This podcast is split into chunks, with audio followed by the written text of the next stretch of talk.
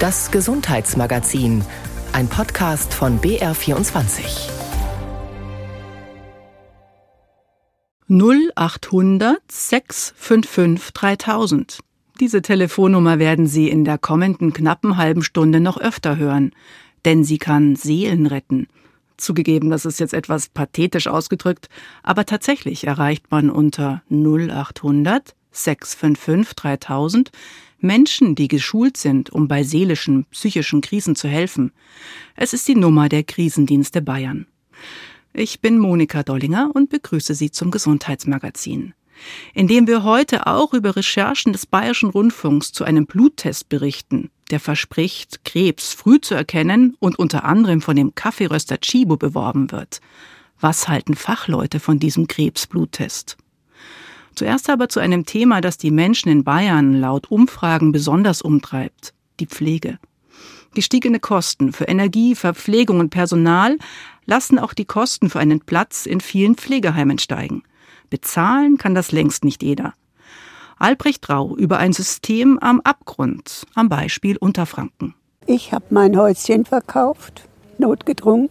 Naja, dann haben die Kinder ihr Erbteil gekriegt und der Rest ist für mich. So lange darf ich leben, bis es verbraucht ist. Helga Neugebauer lebt seit vier Jahren in einer Senioreneinrichtung des Landkreises Würzburg. Noch geht es ihr gut, das Geld reicht noch. Doch die Dame, die wir im Rollstuhl sitzend in der Einrichtung treffen, ist im Heimbeirat des Hauses. Sie kennt die Sorgen ihrer Mitbewohner, bei denen das Geld plötzlich nicht mehr reicht. Es zieht einem runter. Stellen Sie sich mal vor, Sie haben von heute auf morgen kein Geld mehr zur Verfügung. Du brauchst immer Kleinigkeiten, ganz egal was. Wenn du jetzt niemanden hast, der dir das besorgt, oder du sagst jemandem, hier hast du Geld, besorg mir doch bitte das. Das ist nicht schön. Durch die Preissteigerungen in den Einrichtungen rutschen immer mehr Bewohner in die Sozialhilfe. Der Bundesvorsitzende der kommunalen Pflegeeinrichtungen Alexander Schramel kennt die Problematik. Und er weiß aus den Erfahrungen seiner eigenen Mutter, dass dieser Zustand für die Betroffenen richtig schlimm ist. Man könnte es rein objektiv sehen, der Bewohner, der in die Sozialhilfebedürftigkeit rutscht, der wird von uns verwaltet, wir klären das alles ab. Aber für den Bewohner ist es objektiv gesehen keine große Belastung, aber subjektiv. Es ist einfach wahnsinnig schwierig, es auszuhalten, im Alter sozialhilfebedürftig zu werden, wo man sein Leben lang gearbeitet hat. Es ist so emotional, so einschneidend für sehr viele Menschen, das ist unerträglich. Und es werden in den letzten Jahren immer mehr. In den Einrichtungen des Landkreises Würzburg sind es rund 25 Prozent, die von der Sozialhilfe unterstützt werden müssen, Tendenz steigend. In Unterfranken haben die Anträge auf Sozialhilfeleistungen für die Pflege seit letztem Jahr um 30 Prozent zugenommen. Im laufenden Jahr rechnet der Bezirk Unterfranken hier mit Ausgaben von rund 100 Millionen Euro. Alexander Schramel fordert deshalb ein Gegensteuern. Wahrscheinlich brauchen wir noch höhere Pflegeversicherungsbeiträge. Die andere Alternative ist, dass der Staat mehr Zuschüsse gibt zur Pflegeversicherung, was allerdings bei der aktuellen Haushaltslage der von Freistaat Bayern oder vom Bund auch eher unwahrscheinlich ist. Das Thema Altersarmut, das man ja eigentlich vermeiden wollte mit der Pflegeversicherung, das wird immer, immer größer, dieses Thema. Ne?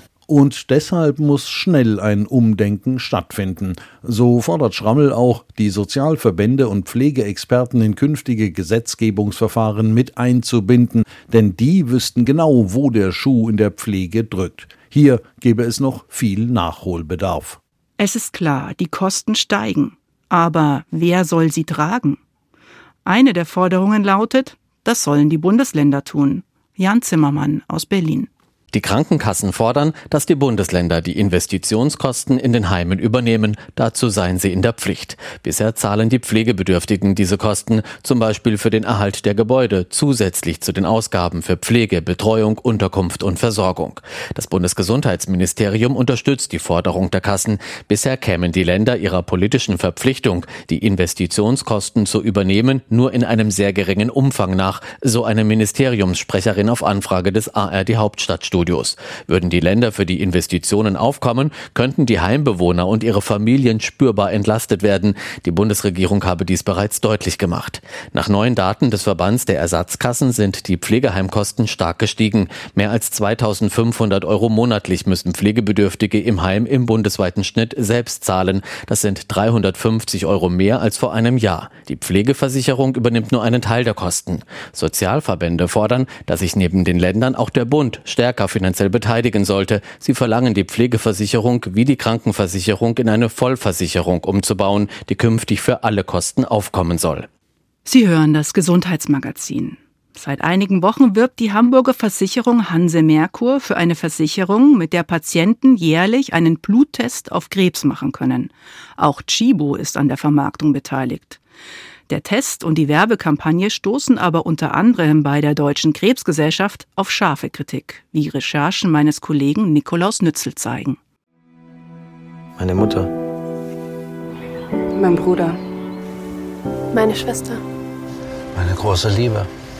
Mit diesen emotionalen Worten spielen Schauspieler in einem Werbespot, den der Versicherer Hanse Merkur im Fernsehen und auf Social Media verbreitet, Menschen, die nahe Angehörige durch Lungenkrebs, Darmkrebs, Brustkrebs oder Magenkrebs verloren haben.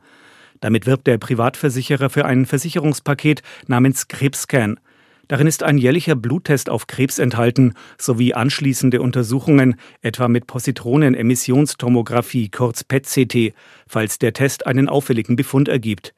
Die Firma Cyagnum aus Darmstadt, die den Test entwickelt hat, erklärt in einer schriftlichen Stellungnahme, mit dem Test sei es möglich, Krebs früher zu erkennen und wörtlich Daher bezweifeln wir nicht, dass mit Krebsscan Menschenleben gerettet werden. Die Wirksamkeit des Tests sei in mehr als 60 Veröffentlichungen belegt, eine davon wurde am Universitätsklinikum Hamburg-Eppendorf erstellt.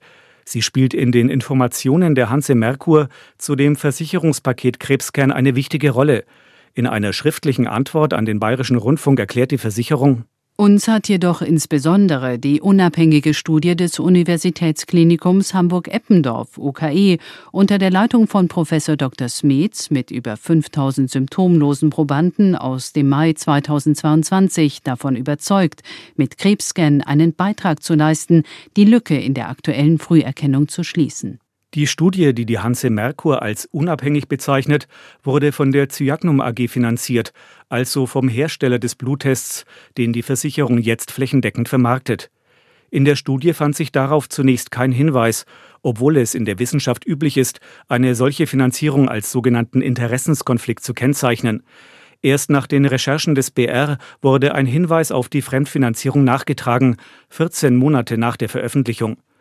Wenn man bei der Deutschen Krebsgesellschaft nachfragt, wie man dort zu dem Bluttest auf Krebs steht, wird man an Jutta Hübner empfohlen.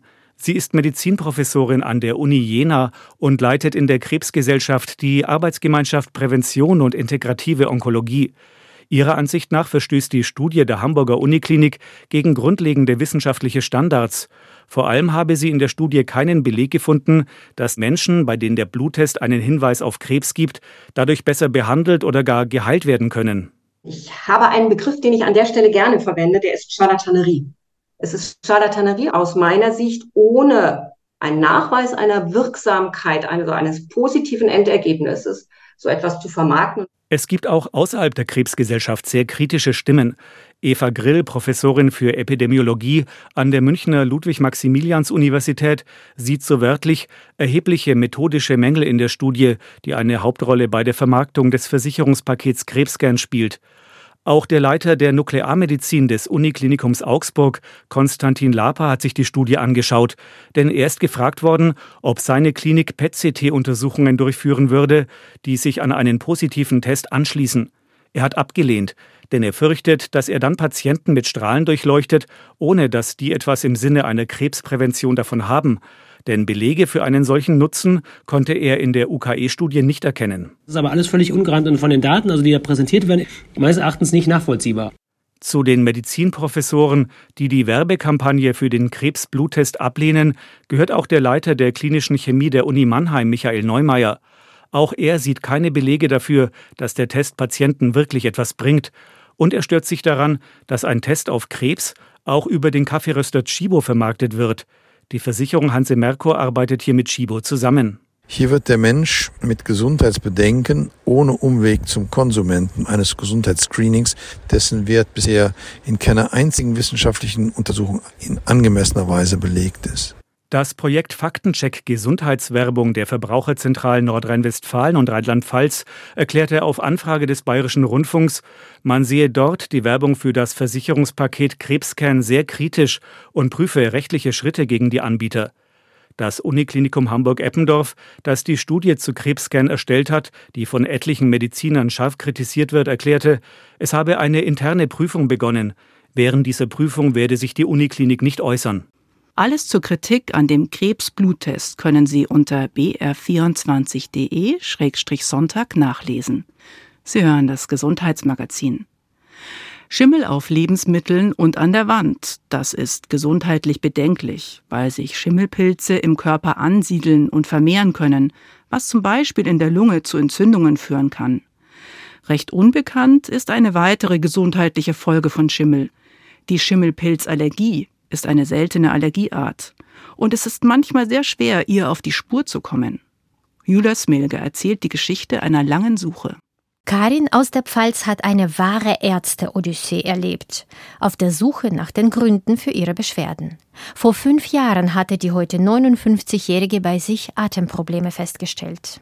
Ich konnte nicht mehr richtig durchatmen. Ich hatte immer das Gefühl, dass die Luft nicht mehr bis runter in die Lunge geht und ich einfach zu wenig Sauerstoff bekomme. Bei einer körperlichen Anstrengung war es am schlimmsten, beim, selbst beim Treppensteigen habe ich das gemerkt. Also ich bin als allererstes Mal zu meinem Hausarzt gegangen, der ist Internist. Er hat mich dann untersucht, hat die Lunge abgehört, hat aber nichts Ungewöhnliches gehört, hat eine Blutuntersuchung gemacht und es war alles ohne Befund. Diesen Satz ohne Befund wird Karin dann noch oft hören. In knapp einem Jahr hat sie mehrere Ärzte und Ärztinnen aufgesucht. Hat sie sich vielleicht etwas beim Sport eingeklemmt? Oder sind es Wechseljahrsbeschwerden? Doch weder ein Orthopäde noch ihr Gynäkologe finden die Ursache für Karens Atemprobleme.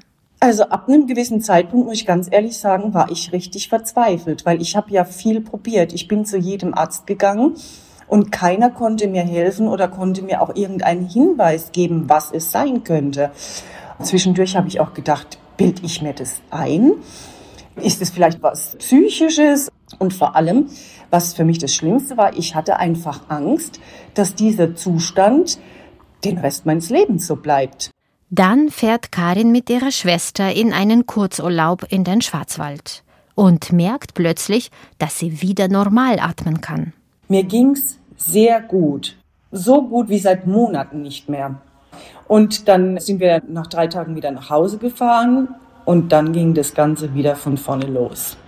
Und da war ich natürlich am Boden zerstört. Hab aber dadurch natürlich gleichzeitig auch die Erkenntnis errungen, dass es wahrscheinlich irgendetwas mit meinem Zuhause zu tun hat, weil es mir ja dort in dem Hotel sehr gut ging. Karin durchsucht ihre ganze Wohnung, verbannt Aromakerzen, wechselt Shampoos, denn sie vermutet, dass sie mit ihren Atembeschwerden auf irgendwelche Aromen reagiert.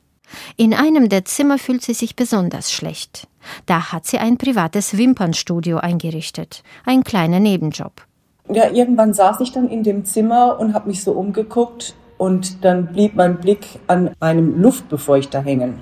Den hatte ich damals im Einsatz, der war noch gar nicht so alt, vielleicht ein Jahr alt um einfach die Luftfeuchtigkeit ein bisschen zu erhöhen. Das war für das Wimpernkleben einfach besser.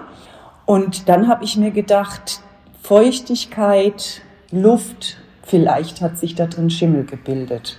Und dann habe ich den einfach mal ausgesteckt und habe ihn in den Keller gebracht. Und ab dem Zeitpunkt ging es mir dann schon um einiges besser. Karins Verdacht wird nach einem Allergietest bestätigt. Sie reagiert auf einen Schimmelpilz, den es überall geben kann, an den Wänden, in der Erde oder im Getreide. Aber wie funktioniert dieser Mechanismus? Schimmelpilze haben wie auch Pollen oder wie andere pflanzliche Stoffe, Blätter, Lebensmittel, haben Allergene in sich. Diese Allergene sind entweder auf der Oberfläche ihrer Sporen oder in den Sporen selbst innen drin. Und auf diese Allergene reagiert der Mensch mit der Bildung von Antikörpern ganz in gleicher Weise wie auf den Kontakt mit Pollen oder mit Tierhaaren oder mit Milben. Erklärt Professor Karl Christian Bergmann vom Institut für Allergieforschung an der Charité Berlin. Im Vergleich zu der Häufigkeit von Pollen- oder Haustierallergie sei die Schimmelpilzallergie vergleichsweise selten. Feststellen kann man sie durch verschiedene Tests. Da muss es so sein, dass einmal der Schimmelpilz nachweisbar sein sollte, dort wo sich der Mensch aufhält oder aufgehalten hat. Und dann muss man prüfen, ob am Menschen im Hauttest oder im Blut Antikörper gegen diesen Schimmelpilz vorhanden sind. Und dann muss man schließlich noch in der Regel an einem Organ, wie zum Beispiel in der Nase, einen Provokationstest machen und muss prüfen, ob dann auch durch diesen Schimmelpilz tatsächlich Symptome, das heißt Beschwerden, ausgelöst werden können oder ob es sich nur um das Vorhandensein von Antikörpern handelt, die aber noch keine Krankheitswert haben. Weltweit gibt es rund 250.000 verschiedene Arten von Schimmelpilzen. Davon sind erst etwa 100.000 Arten erforscht. Als Allergen sind bisher von ihnen nur wenige bekannt, erklärt Allergologe Bergmann. Bis jetzt wissen wir nur von relativ wenigen, vergleichsweise wenigen Arten, die tatsächlich zu Allergien führen. Haben wir Alternaria in der Luft, der relativ häufig zu Asthma führen kann. Fusarium, der zu Rhinitis führen kann und sich so in zerfallenem Laub aufhalten kann oder an den Wurzeln am Stamm von Blumen, von Pflanzen, die im Topf gehalten werden in der Wohnung.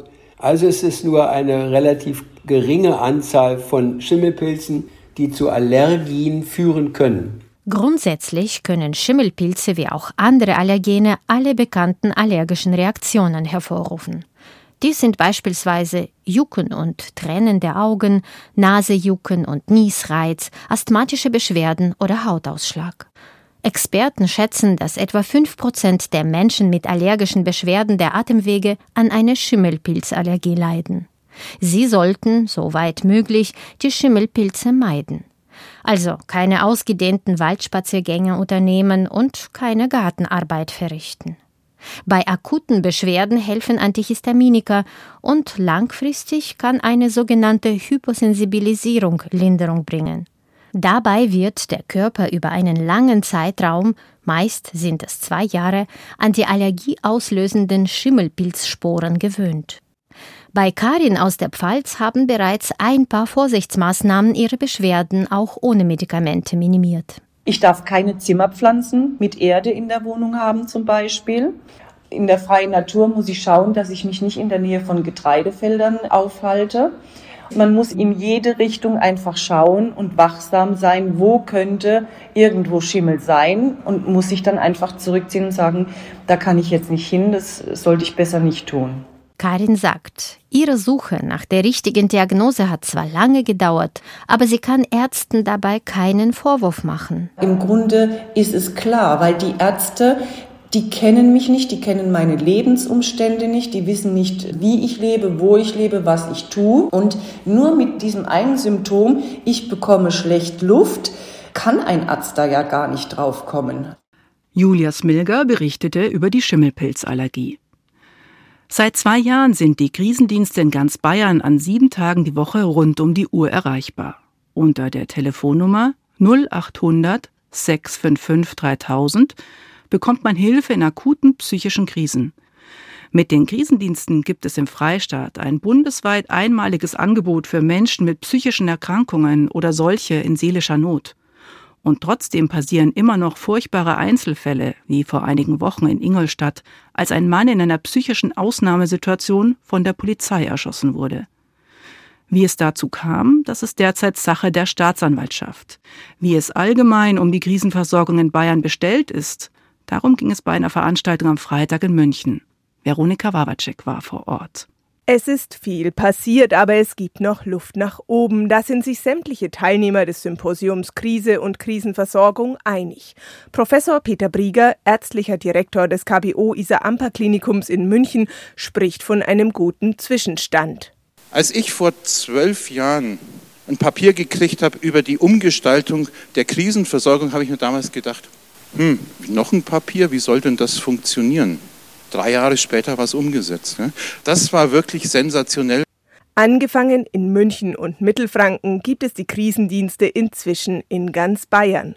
Unter der Nummer 0800 655 3000 ist psychiatrisch geschultes Personal erreichbar. Mehr als 100 Vollzeitstellen wurden dafür geschaffen. Gut 82.000 Anrufe gingen im vergangenen Jahr bei den Krisendiensten ein und fast 3.000 Mal kam es dazu, dass mobile Teams ausrückten. Die Mehrheit der Fälle aber lasse sich telefonisch lösen, so Simona Kralik vom Krisennetzwerk Unterfranken. Wir wirken wirklich allein durch die bloße Existenz. Das entlastet auch die Hilfestellen. Ich habe vor zwei Wochen den Krisendienst vorgestellt bei der Telefonseelsorge und da hat eine Mitarbeiterin gesagt, oh, das ist so toll, wir dürfen auch anrufen, wenn wir nicht wissen, was wir mit dem Klienten machen sollen. Boah, jetzt gehe ich viel ruhiger in die Telefonate rein. Gesetzlich verankert ist eine solche Krisenversorgung bundesweit nur in Berlin und Bayern. Hierzulande im 2018 verabschiedeten psychisch Krankenhilfegesetz. Das Ziel, die Zahl der für die Betroffenen oft als sehr belastend empfundenen Unterbringungen, also der Zwangseinweisungen in die Psychiatrie, zu verringern. Dieses Ziel ist laut Professor Matthias Zink von der Bayerischen Direktorenkonferenz bislang nicht erfüllt. Die Zahl der Unterbringungen stagniert. Dennoch will er das nicht als einzigen Parameter für die Wirksamkeit der Krisendienste verstanden wissen. Das wäre wirklich sehr, sehr reduktionistisch. Krisendienst ist dann gut, wenn es weniger Suizide gibt oder Krisendienst ist dann gut, wenn es weniger Unterbringungen gibt. So einfach ist die Welt nicht. Immer wieder erlebt der Direktor der Bezirksklinik Ansbach, dass Krisendienste helfen könnten, dass sich Menschen auch einmal freiwillig in die Klinik einweisen lassen. Bedarf zur Weiterentwicklung sehen die Teilnehmer und Teilnehmerinnen des Symposiums dennoch, damit es gar nicht erst zu eskalierenden Situationen kommt, mit denen die Polizei noch immer oft konfrontiert ist, wie Oliver Edges vom Polizeipräsidium Oberbayern Nord schildert. Ein bisschen nachdenklich macht mich das schon, dass bei der Versorgung von Menschen mit psychischen Krisen die Polizei so eine zentrale Rolle wahrnimmt. Und mir fehlt da ein bisschen der Einblick, dass anscheinend oder vielleicht, zumindest habe ich das Vorurteil, gebe ich zu, zu wenig im Vornherein passiert. Ja, man sei derzeit dabei, die Versorgung von Menschen mit psychischen Erkrankungen zu analysieren und zu verbessern, heißt es vom Bayerischen Gesundheitsministerium. Aber ein heikler Punkt bleibt in jedem Fall die Finanzierung. Oberbayerns Bezirkstagspräsident Josef Mederer appelliert hier an die Krankenkassen. Die hätten sich bislang einen Zitat schlanken Fuß gemacht. Klar, wenn wir Menschen helfen können, ist jeder Betrag zu rechtfertigen. Aber es sollte schon auch die Kassen ein bisschen einen Beitrag leisten, denn sie sind auch hier Gewinner, Profiteur sind die Menschen, die betroffen sind. Aber finanziell sollten die Kassen nicht Trittbrettfahrer bleiben.